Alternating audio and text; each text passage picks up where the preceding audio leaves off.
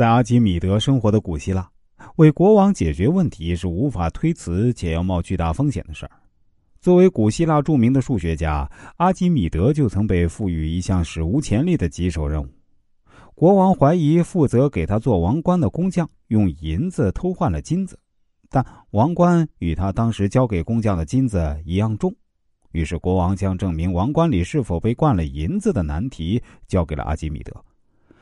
这个证明题是十分困难的，不能把王冠切开，甚至挖个小洞都是死罪啊！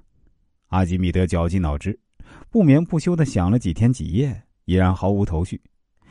一向不怕死的阿基米德放弃了，是福不是祸，是祸躲不过。阿基米德决定先好好洗个澡，睡个觉，一切等醒了之后再说。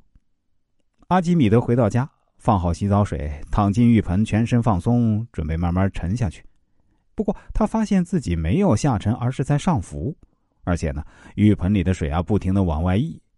忽然灵光一现，阿基米德想到，同等重量的金子与同等重量的金加银体积是不同的，所以它们所能溢出的水当然有区别。难题解决了，他的名字呢也更加响亮。而他通过灵光一现解决问题的故事，则被心理学家用来证明酝酿效应的存在。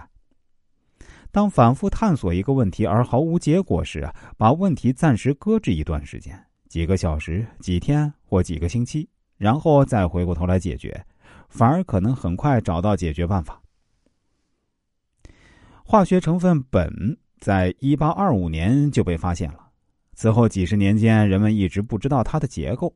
所有证据都表明苯分子非常对称，大家实在难以想象六个碳原子和六个氢原子怎么能够完全对称的排列形成稳定的分子。德国化学家凯库勒长期研究苯分子结构，但同样对苯分子中原子的结合方式百思不得其解。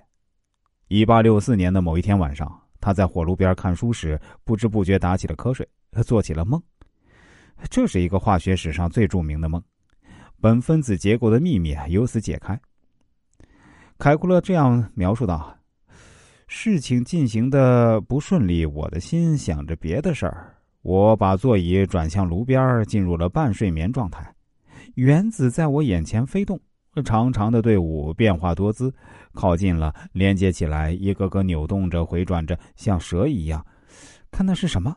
一条蛇咬住了自己的尾巴，在我眼前轻蔑的旋转，我如同受了电击一样突然惊醒。那晚，我为这个假设的结果工作了整夜。这个蛇形结构被证实是苯的分子结构。